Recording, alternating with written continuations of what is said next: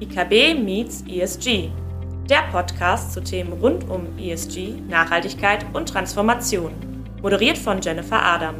Davon aus, dass das wahrscheinlich so 10 bis 15 Jahre dauert, bis sich die Märkte so weit eingespiegelt haben, dass man sagt, jawohl, jetzt ist meinetwegen der grüne Stahl Standard. Aber ohne Förderung wird es nicht gehen. Hallo und herzlich willkommen zu einer neuen Folge von IKB Meets ESG, dem IKB Podcast. Mein Name ist Jennifer Adam, ich bin ESG und Nachhaltigkeitsexpertin der IKB und führe Sie durch diesen Podcast. Heute sitzt mir gegenüber Jens Fröhlich, der Leiter des Bereichs Public Loans Sector and Transformation Advisory. Hallo Jens, schön, dass du da bist. Hi Jenny, schön, dass ich da sein darf. Jens, stell dich doch vielleicht einmal kurz unseren Hörerinnen und Hörern vor und auch, was du da für einen Bereich verantwortest. Das hört sich ja schon sehr spannend an, Public Loans Sector and Transformation Advisory.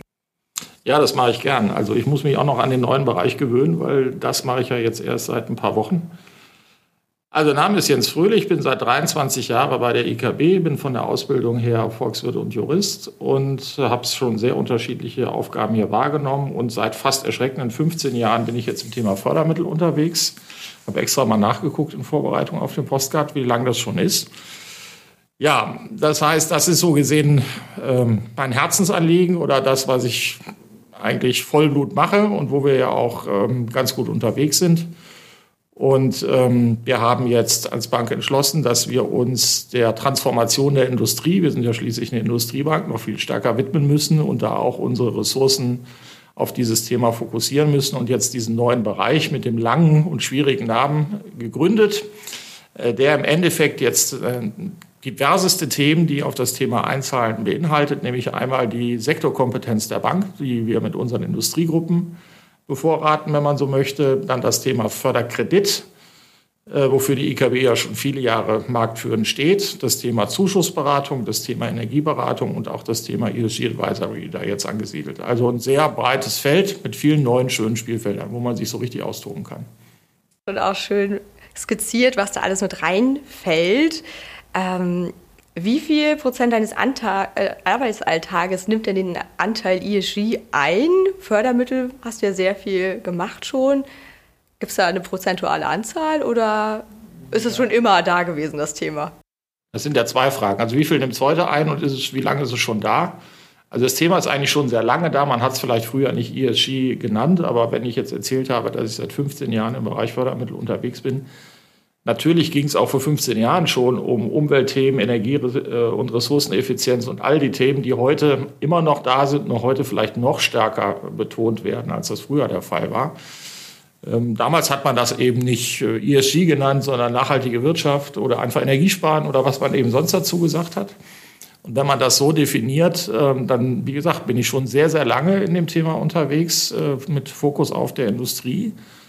Und ähm, ja, wie viel prozentualen Anteil nimmt das Thema an meinen Arbeitsantrag ein? Also wenn man es weit fast 100 Prozent, äh, wenn man jetzt sagt, nein, da muss jetzt nur ESG draufstehen dann, und man kapriziert es vielleicht auf ESG Advisory, dann ist es vielleicht so 20, 30 Prozent. Also doch schon sehr bestimmter Anteil, je nachdem, wie, man's, wie weit man es fasst oder wie eng auf jeden Fall. Absolut. Ja, und das ist ja auch so ein bisschen das Problem bei dem Thema ESG. Es ist ja irgendwie ein ein sehr breites Thema, wo man sehr viel reinpacken kann oder eben auch nicht. Hm, das stimmt. Das heißt, du warst ja Fördermittel jetzt auch schon sehr lange und wir haben ja auch als IKB einen ziemlich großen Marktanteil auch an diesem Themengebiet. Ähm, wieso sticht die IKB denn da so hervor bei dem Thema? Ein bisschen historisch bedingt. Ich will jetzt die 100, fast 100-jährige Geschichte der IKB nicht in Echtzeit erzählen. Das würde das Format des Podcasts sprengen. Aber die IKB war ja schon immer eine Bank, mit Sonderaufgaben, wenn man so will, die sich äh, der langfristigen Finanzierung ähm, äh, des deutschen Mittelstands gewidmet hat. Und wenn man jetzt mal die ersten 60, 70 Jahre IKB überspringt, dann sind wir irgendwann nach dem Zweiten Weltkrieg und da wurde so gesehen die KfW gegründet. Auch eine Bank mit Sonderaufgaben, wenn man so will, damals für den Wiederaufbau. Und damals gab es tatsächlich die Frage, gründet man jetzt eine KfW neu oder nimmt man eine IKB, die sowieso schon Langfristfinanzierung machte und eine Bank mit Sonderaufgaben war? Und da fühlte man sich aber ganz offensichtlich wohler, eine Bank ohne Vorkriegsvergangenheit zu nehmen und hat dann die KfW gegründet, ja, die wir heute ja als die führende Förderbank kennen. Und das führte aber dazu, dass eigentlich von der Stunde Null an die Partnerschaft zwischen KfW und IKB relativ eng war, ähm, weil eine KfW ja selber als Förderbank, wie alle anderen Förderbanken auch, nicht an ihre Kunden, an die Industrieunternehmen herangeht, sondern immer sogenannte Durchleitungsbanken braucht. Ja, und Durchleitungsbank ist so mehr oder weniger jede nennenswerte deutsche Bank, ähm, die dann das Geschäft, wenn man so will, für ihre Industriekunden bei der KfW einstiehlt, Anträge stellt, Zusagen entgegennimmt und dann eben den Förderkredit rauslegt. Also daher die sehr enge Partnerschaft, die sehr engen personellen Verflechtungen auch schon in der ganzen, in der Frühphase der, IK, der KfW. Und das führte halt dazu, dass die, KfW, die IKB schon immer ein Ohr am Markt der KfW war, was sich auch gesellschaftsrechtlich eigentlich äußerte, nämlich bis so um die 2007, 2008 herum. Äh, ich glaube, es war sogar noch ein bisschen länger, war die KfW auch größter Shareholder der IKB. Ja, also man war auch gesellschaftsrechtlich verpflichtet. Und äh, die IKB hat schon immer so gesehen die eher größeren Industrieunternehmen bedient, was im, im Ergebnis dazu führt, dass wir zwar zahlenmäßig bei der KfW jetzt nicht groß auffallen, also viele Banken, die das Retail-Geschäft machen, die die Häuslebauer machen, die sind stückzahlenmäßig viel größer als wir. Aber wir machen halt ähm, volumensmäßig ähm, deutlich größere Abschnitte, als das die übrigen Banken im Durchschnitt machen. Und das führt eben dazu, dass wir auf Volumensbasis so für je nach Jahr zwischen so 9 bis 12 Prozent Marktanteil in den gewerblichen Programmen stehen und damit mit großem Abstand im Endeffekt unter der Überschrift Fördervolumen, also wie viel Geld wird hier auf den Tisch gelegt, mit so Durchschnittstickets ab 10 Millionen aufwärts ähm, die größte Durchleitungsbank sind. Also ist eine lange Geschichte, die dahinter steht. Ja, eine sehr lange, die ich auch zum Teil so noch gar nicht kannte. Also sehr schön fürs Abholen da auch nochmal von deiner Seite her auch für mich. Und da sind wir auch schon voll im Thema Förderprogramm und Fördermittel drin. Und was sich als erstes natürlich so ein bisschen als Frage stellt, wenn wir das Thema ESG beleuchten, wozu brauchen wir denn überhaupt Förderprogramme und Fördermittel? Welche Rolle übernehmen diese gerade im Weg hin zur Dekarbonisierung, Net Zero, aber auch natürlich, um die Wirtschaft zu transformieren? Vielleicht kannst du da mal ein bisschen genauer drauf eingehen. Also die Geschichte der Fördermittel oder ja im weitesten Sinne ist sehr lang und die kommt eigentlich immer dann hoch, wenn im Endeffekt, ich sage es jetzt mal sehr vereinfacht, die Politik möchte, dass sich gewisse Dinge in eine Richtung entwickeln, die der Markt vielleicht, also die, die Richtung, die der Markt vielleicht von selber nicht unbedingt einschlägt. Äh, auch das ist kein neues Thema. Das gab es schon vor 100 Jahren, wenn man so will. Ja, dass man immer gesagt hat, wir setzen hier Anreize, damit eben jemand was tut, was er von sich aus vielleicht entweder gar nicht tun würde oder zumindest nicht in dem Umfang tun würde. Das ist der sogenannte Anreizeffekt, der heute noch im Beihilferecht äh, stark verankert ist. Äh, und wenn wir jetzt zum Thema ESG und Klimatransformation kommen, dann haben wir natürlich schon eine Besonderheit zu bedenken, die wir vielleicht in der Form in der davorliegenden Zeit nicht so hatten. So in meiner Erlebniswelt beginnt das Thema Klimatransformation so richtig fühlbar. Geredet wurde schon deutlich früher darüber, so um die 2019, 2020. Das war noch unter der alten Bundesregierung, als mit dem Klimaschutzpaket, damals hieß das Klimaschutzpaket 2030, das erste Mal so richtig harte Ziele und auch Vorgaben gemacht wurden, wie die Industrie sich entwickeln soll. Ja, vorher war das immer so, es wäre schön, wenn ihr ein bisschen energieeffizienter wärt oder ein bisschen umweltfreundlicher wärt, aber es gab nicht so dieses harte. Jetzt müsst ihr. Ja, so, das hat sich geändert. Und jetzt äh, kommt man natürlich äh, relativ schnell in die Grenze, wo man sagt, naja, wenn jetzt jemand in eine energieeffizientere Maschine investiert, dann ist das insofern für ihn ja auch ganz schön, weil er spart Energiekosten, hat er ja was von.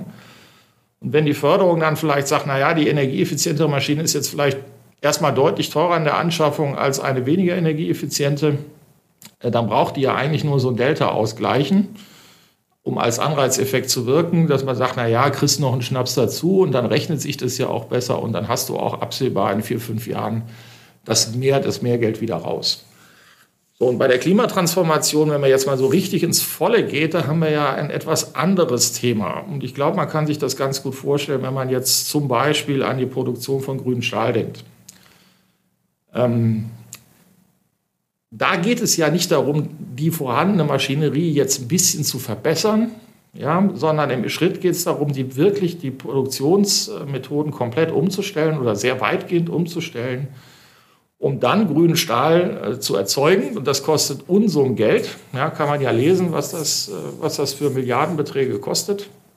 Ähm, Und dann haben wir aber noch ein Folgeproblem. Das Folgeproblem ist, dass ähm, es weder absehbar ist, wann sich das rentiert, weil da müssen gerade bei Commodities ja die Weltmarktpreise mitspielen. Ja, nur weil wir das in Deutschland gut finden, heißt das ja nicht, dass der Rest der Welt sagt, finden wir auch gut und zahlen gerne das Dreifache. Sondern auch neben den Investitionskosten steigen auch die laufenden Produktionskosten, zum Beispiel durch grünen Wasserstoff, ganz wesentlich. So, und das ist jetzt so gesehen ein echt dickes Brett, auch für die Förderwelt, weil die Töpfe sind ja nicht unendlich wo du im Endeffekt balancieren musst, dass du sagst, naja, ich will eigentlich nicht, dass unsere Industrien, wie zum Beispiel die Stahlindustrie in Deutschland, kaputt gehen oder keine Zukunft mehr haben, weil das hier eigentlich gar nicht mehr finanzierbar ist. Also muss ich denen schon helfen und es sind Wahnsinnskosten. Äh, und diese Aussicht, dass sich das mittelfristig lohnt, die ist halt sehr langfristig, weil selbst die optimistischen Gutachten gehen davon aus, dass das wahrscheinlich so 10 bis 15 Jahre dauert, bis sich die Märkte so weit eingespiegelt haben, dass man sagt, jawohl, jetzt ist meinetwegen der grüne Stahl Standard und das Geld wird eben auch bezahlt und die Herstellkosten durch ähm, Innovationsfortschritt und so weiter haben sich dann auch irgendwie angeglichen. Also es ist ein ziemlich dickes Brett. Und, aber ohne Förderung wird es nicht gehen. Und um das jetzt mal irgendwie abzubinden, ähm, alles fördern kann man hingegen aber auch nicht, weil irgendeiner muss es ja bezahlen. Das stimmt. Und äh, du bist ja auch schon gut drauf eingegangen. 2019 hat sich das so verändert. Wir sind jetzt 2023, ein bisschen Zeit ist ins Land gegangen. 2030 sind die ersten Etappenziele quasi, die wir auch erreichen wollen, jetzt hin zum Thema Net Zero Strategie. Kommen solche Förderprogramme denn jetzt schnell genug auf den Markt oder gibt es da noch Lücken? Ja, also sprichst du einen wunden Punkt an. Ähm, also das ähm, Erstellen eines Förderprogramms ist jetzt auch nichts, was man wirklich über Nacht machen kann. Da hängen viele Sachen drin, die EU muss zustimmen und so weiter. Also die Bundesregierung, egal welche das jetzt ist, die kann in den wenigsten Fällen sagen, jetzt beschließe ich mal ein Förderprogramm und dann geht's los. Sondern da hast du einen irrsinnigen Aufwand, das mal äh, durch die Parlamente zu bringen. Und dann, wenn du das alles innerdeutsch fertig hast, musst du noch die Kommission überzeugen, dass du das auch machen darfst. Also da darf man das nicht unterschätzen. Trotzdem ähm, muss ich sagen, angesichts der ja auch politisch kommunizierten ehrgeizigen Ziele, bis wann wir wie viel CO2-Einsparung ähm, erreicht haben wollen. Und wenn du dann sagst, naja, Förderprogramme sind schon ein Schlüssel zum Erfolg, geht es viel zu langsam, weil man muss sich auf der Zeitreihe das idealerweise ja so vorstellen, also irgendwann beschließt man ein Förderprogramm, dann wird es genehmigt, dann sind also in der Regel schon die ersten drei Jahre rum. Ähm, dann sagt jemand, jawohl, jetzt gibt es dieses Förderprogramm, bevor ich überhaupt den ersten Auftrag vergebe, muss ich, dieses, muss ich die Förderung beantragen. Der Antragsprozess, je nachdem, was man da macht, der kann auf jeden Fall auch locker ein Jahr und länger dauern. Ja, dann darf er vielleicht anfangen, dann bestellt er, dann hat er ein, zwei Jahre Lieferzeit, dann baut er den ganzen Kokolores auf und nimmt ihn dann in Betrieb. Also selbst jemand, der das nur von außen sieht, der hat ganz schnell versammelt, das sind sechs, sieben Jahre, die sind da rum wie nichts. Und angesichts der politischen Ziele 2030 muss man schon sagen, geht das mit der Bereitstellung von Fördermitteln und Förderprogrammen nicht schnell genug, weil eben da schon sehr, sehr viel Zeit verbrannt wird. Ja. Was die Lücken angeht, würde ich sagen, naja, es gibt schon, es gibt natürlich auch hier wieder nicht für jeden Topf einen Deckel. Äh, und manchmal dauert die politische Willensbildung auch sehr, sehr lange. Wir haben das jetzt sehr deutlich gesehen, zum Beispiel bei dem Thema CCS, CCU, also die Speicherung und die Verwendung von ähm, CO2, die in Deutschland ja politisch extrem umstritten sind. Äh, wo man jetzt aber erkannt hat, jawohl, ähm, ganz ohne dem kommen wir wohl nicht aus. Da würde ich sagen, das hat locker drei, vier Jahre gedauert, bis überhaupt die politische Willensbildung soweit war. Da muss man sich schon fragen, passt das irgendwie zusammen? Ja, aber sonst würde ich sagen, allzu große Lücken haben wir nicht, wenn man eben immer vor Augen hält, man kann nicht alles und jeden fördern.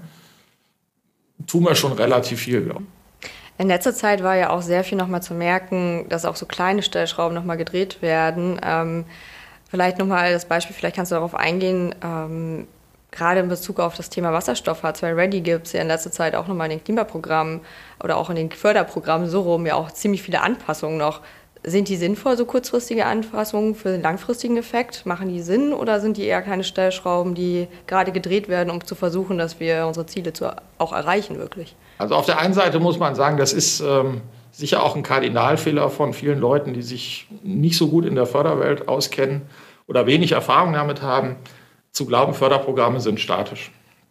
Also es ist, ist so, dass ein Förderprogramm über die Zeit mehr oder weniger große Änderungen erfährt. Und wenn man jetzt an große industrielle Projekte denkt, wo allein die Planungsphase auch schon mal gern ein Jahr oder zwei ist, ja, vielleicht muss da noch ein Grundstück kaufen und sonst was, ähm, dann kann es sein, dass ich mir zu Beginn gesagt habe, oh, das ist ja toll, da gibt es ein Förderprogramm. Und wenn ich dann so gesehen so weit bin, dass ich überhaupt einen Antrag stellen kann, dann hat sich das Förderprogramm schon dreimal geändert. Also diese Schwierigkeit, die hat man. Und da kann man eigentlich der Förderpolitik oder der, es ist ja im Wesentlichen das BMWK, was jetzt die Industrie betrifft, nur raten, schraubt da nicht zu viel dran rum, weil selbst wenn es vielleicht minimale Verbesserungen sind, meistens stört es eher, als es hilft. Und das Zweite ist halt, ähm, was man sich wünschen würde, ist häufig mehr ähm, Realitätsbewusstsein, was eben darüber hinausgeht, sich ganz fest was zu wünschen, sondern einfach nur zu sagen, okay, die Industrie muss es ja auch machen können. Wir sind ja auch mit vielen Netzbetreibern im Gespräch, die jetzt gerade ihre Pläne äh, konkretisieren, äh, das schöne Deutschland mit, mit Wasserstoffnetzen und so weiter zu durchziehen und zu versorgen. Und da weiß man, dass es eben mindestens bis 2030, für die Mehrzahl vielleicht sogar bis 2035 dauert, bis sie überhaupt eine Pipeline vor der Tür haben, dass sie grünen Wasserstoff nutzen können. Das ist noch nicht die Frage beantwortet, wo der herkommt. Wir haben da nur diese Pipeline. So, und wenn man dann in einzelne Förderprogramme jetzt schon reinschreibt, also wir fördern das nur noch, wenn es dann auch nach Inbetriebnahme sofort mit grünem Wasserstoff ähm, betrieben wird und nicht akzeptiert, dass ähm, das für eine Übergangszeit von ein paar Jahren vielleicht erstmal nur H2-ready ist und eben danach, sobald die Pipeline vor der Tür ist, umgestellt wird, was die meisten ja auch machen wollen, dann finde ich das schon einen ziemlich politischen Höhenflug, wenn ich das so sagen darf. Voll in Ordnung. Wir dürfen ja auch mal kritische Stimmen hier äußern. also deswegen gerne, gerne. Und wir haben jetzt ja auch sehr viel über das Thema E-Environmental von ESG gesprochen. Gäbe es denn auch Förderprogramme, wo andere Themen außerhalb des Themas CO2-Minimierung gefördert werden? Also du meinst jetzt insbesondere die S- und G-Komponenten von dem ESG. Genau. Ähm,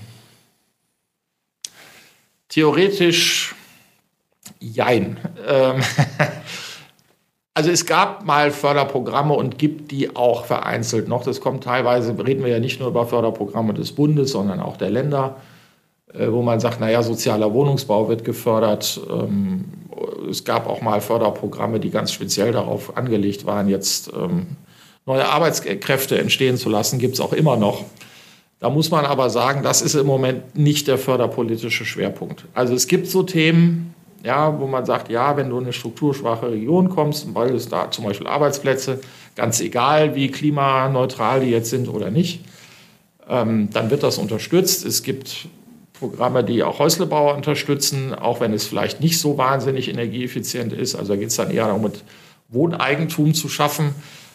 Das heißt, die sozialen Aspekte, die sind nicht raus. Da gibt es Themen, aber das ist ganz klar so gefühlt 10 Prozent vom Kuchen die 90 Prozent, die zahlen halt ein auf Energieeffizienz, Umwelt, Ressourceneffizienz, Kreislaufwirtschaft, also diese klassischen Grünen, die E-Themen. Okay, aber es gibt auch noch andere Möglichkeiten, auch gut zu wissen.